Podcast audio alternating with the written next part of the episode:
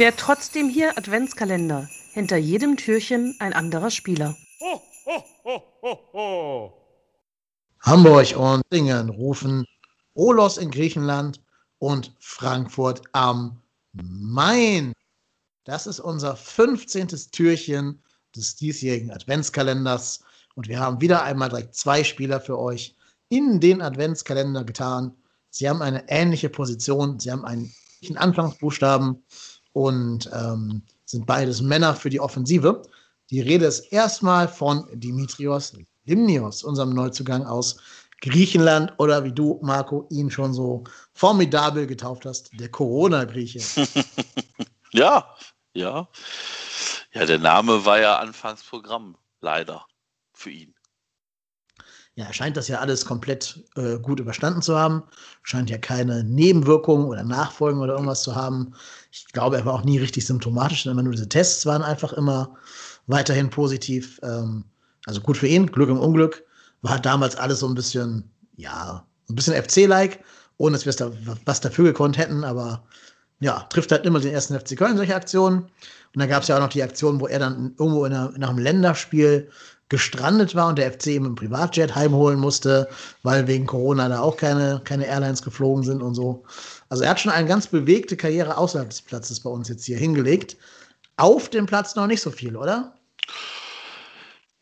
Ja, ja. Also ich glaube, die Tatsache, dass er natürlich relativ spät gekommen ist und ähm, war, hat natürlich da jetzt nicht äh, für gesorgt, dass er sofort gespielt hat. Ich finde immer, aber wenn er dann ge gekommen ist, also von der Bank gekommen ist, hat er da schon ordentlich Alarm gemacht. Ähm, jetzt im neuen Spielsystem wird natürlich Markus Gistol jetzt erstmal auf die Spieler setzen, die das jetzt auch aktuell sehr gut machen. Also aber wie gesagt, ich glaube, das ist halt wichtig, möglichst, möglichst breit gefächert sich aufzustellen.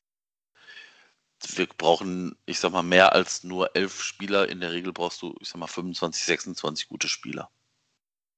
Ja, so ist das wohl. Ich habe mich ein wenig gewundert, dass er in dieser Aufschwungphase gegen äh, Dortmund und Wolfsburg gar nicht mehr zum Einsatz kam. Also ich habe gerade im Dortmund-Spiel gedacht, so Jetzt könnte Jan Thielmann auch mal eine kleine Pause vertragen nach so 70 Minuten gegen Dortmund, weil er so ein bisschen nachgelassen hatte. Da habe ich mir gedacht, jetzt nochmal so einen frischen Limnios reinzubringen, könnte was helfen.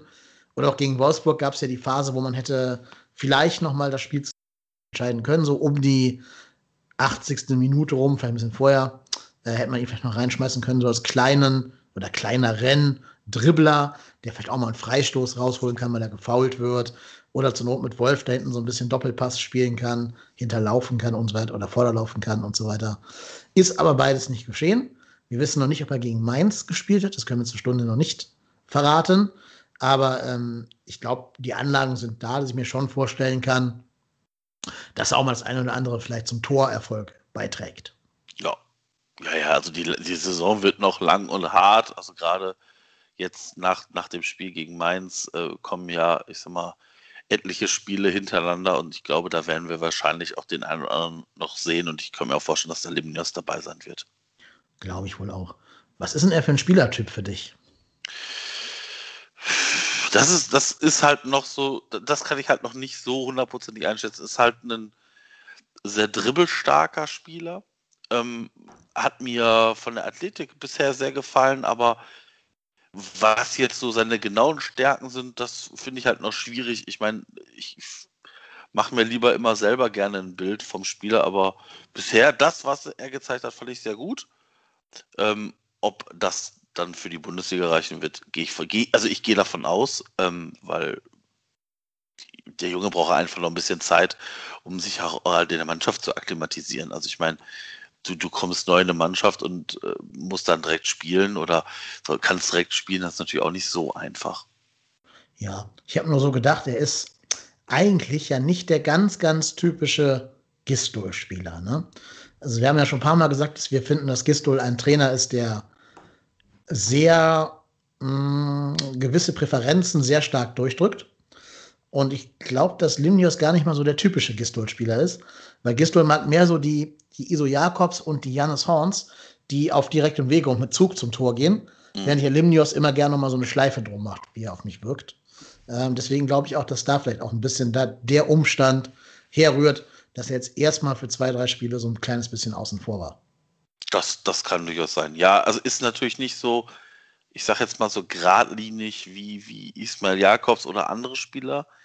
Ähm, Hannes Horn, ähm, aber auch Wolf zum Beispiel, diese spielen da schon geradliniger nach vorne. Vielleicht geht es da auch erstmal darum, halt nicht diese kleinen Fehler zu machen, sondern straight nach vorne zu spielen, den sicheren Weg zu nehmen und dann das erfolgreich umzusetzen. Und ich meine, da, da muss man ehrlicherweise ja auch sagen, da gibt äh, der, der in Anführungsstrichen Erfolg, also die vier Punkte aus den, aus den Spielen gegen Dortmund und Wolfsburg ja auch Markus Gistel recht. Also warum sollte er was tun, warum sollte er was ändern? Also ja. ich sehe das schon so. Wahrscheinlich wird dieses Adventskalendertürchen sehr, sehr schlecht altern, wenn wir am 12.12. 12. gegen Mainz dann verloren haben werden. das, das, kann, das kann natürlich passieren. Das ja. ist, äh, die Möglichkeit besteht natürlich immer, dass wir äh, mit, der, mit der nächsten Niederlage, zum Beispiel jetzt gegen Mainz, dann natürlich einiges sich ändern wird, aber vielleicht ist es aber auch genau das Gegenteil, dass Limnios da spielt und der der Spieler ist, der uns da auf ein neues Level hebt. Wollen wir es hoffen, weil hätten wir gegen Mainz ja drei Punkte ja. geholt. Und das wäre viel, viel wert. Ja, das sehe ich auch so. Ja, wir können mal schauen, ob dieses Türchen hier schon komplett leer ist oder ob sich in der hinteren Stube doch noch, doch noch was versteckt. Und in der Tat sitzt da ein Youngster, einer der, der Generation 2021, würde ich sie mal jetzt nennen, ganz spontan. Also einer der Spieler, auf die wir uns freuen dürfen, dass sie demnächst in der Bundesliga vielleicht ähnlich für Furore sorgen, wie schon ein Katterbach, ein Jakobs, ein Thielmann oder ein Cestic. Ich rede von Tim Lemperle aus Frankfurt am Main gekommen. Jo, hast du denn zu Tim Lemperle irgendeine Meinung? Ja, hat ja zumindest schon äh, Kurzeinsätze gehabt. Ich weiß jetzt gar nicht, wie viele Minuten es waren. Es aber, in einem sehr, sehr bitteren Spiel wurde er eingewechselt. Ich glaube, er hat sein Bundesliga-Debüt beim 6 zu 1 gegen Werder ja, Bremen gefeiert. Genau, richtig. Ich ja, glaube, auch da klar. auch nicht lange, ne? Nee. Also ich glaube, ein paar Minuten waren es.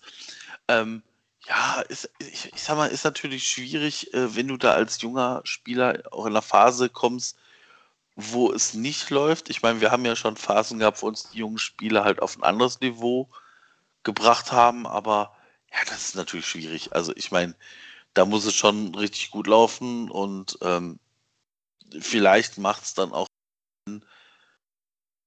bevor man auf schmoren lässt, ihn halt dann in der U23 spielen zu lassen, weil das hat er ja diese so öfters da gemacht, äh, um halt da Spielpraxis zu sammeln, weil der Junge ist 18, da geht es auch noch darum, Spielpraxis, Spielpraxis, Spielpraxis.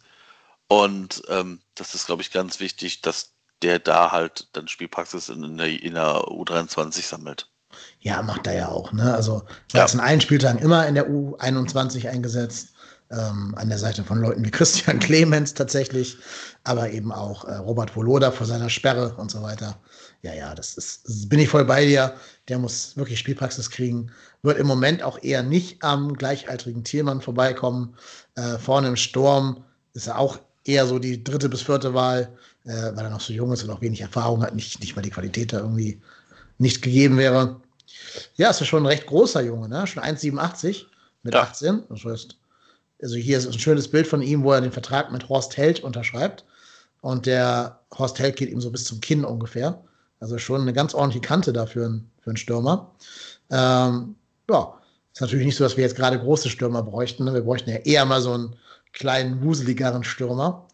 Das ist er dann scheinbar nicht. Ähm, aber ich glaube, ich kann mir vorstellen, wir haben das gerade schon bei Limnios gesagt, dass ja Markus Gistol so einen bestimmten Spielertyp hat. Das bisschen, was ich von Lemperle gesehen habe, scheint immer dieser Spielertyp sein zu können. Deswegen kann ich mir schon vorstellen, dass wenn wieder nochmal Not am Mann ist, viele Verletzte sind oder durch, durch Doppelbelastung irgendwie oder Corona-bedingte Ausfälle oder ganz viele Spiele sind, dass er nochmal irgendwie für ein paar Minuten reinrutscht. Er hat letzte Saison übrigens 15 Minuten gespielt, habe ich gerade nachgeschaut. Ja, okay. ähm, genau. Ja, was wir, glaube ich, nicht von ihm erwarten können, ist, dass er der ganz, ganz große Goalgetter wird, weil das war in der Jugend nämlich auch nicht.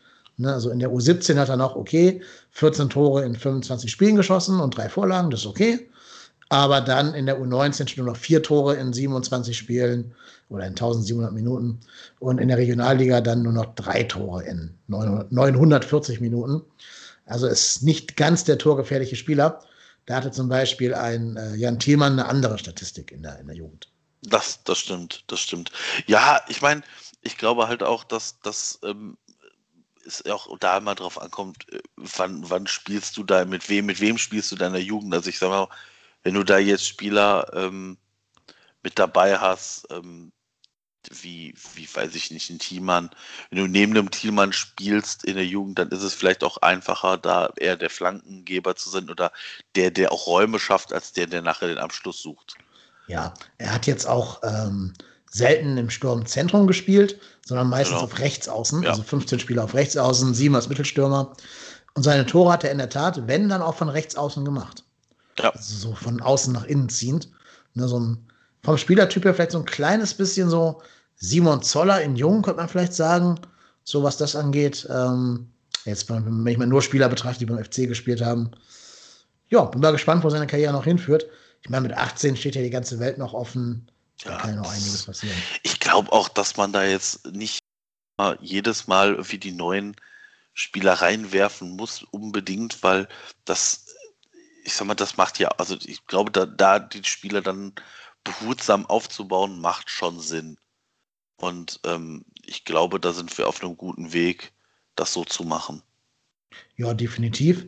Ganz spannend finde ich, dass er beim selben Berater ist, äh, wie ganz viele große Talente, die es zu viel gebracht haben, nämlich namentlich Louis Holtby und Maximilian Beister. Also vielleicht nicht die aller, allerglücklichste Auswahl des Beraters in der Hinsicht, aber hat auch, auch super Jahrhunderttalente wie äh, Jürgen Giasula in seinem Repertoire. Okay. Ja, die kommen aber alle so aus der, aus der Ecke da hinten, ne? Also so kommen ja alle so aus der Frankfurter Offenbacher Ecke, oder? Sind das nicht alle Spieler, die aus der Ecke kommen? Da müsste so. ich nachgucken, wo ein, wo ein Loris Harry Holtby, Holtby herkommt. Kann ich jetzt aus dem Kopf nicht sagen. Ach, kommt der nicht irgendwie aus Aachen oder so? Weiß ich nicht. Gebürtig? Nee, jedenfalls nicht in Frankfurt dann. ja, aber zumindest Erkelenz. Zumindest Erkelenz. Okay, ja, okay. Erkelenz. Erkelenz. Ja, gut.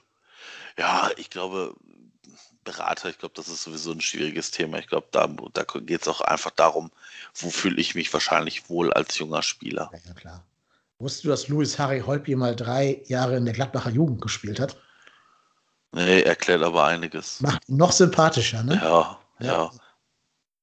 Aber wir wollen hier nicht über Louis Harry Holtby reden, sondern über Tim Phil Lemperle.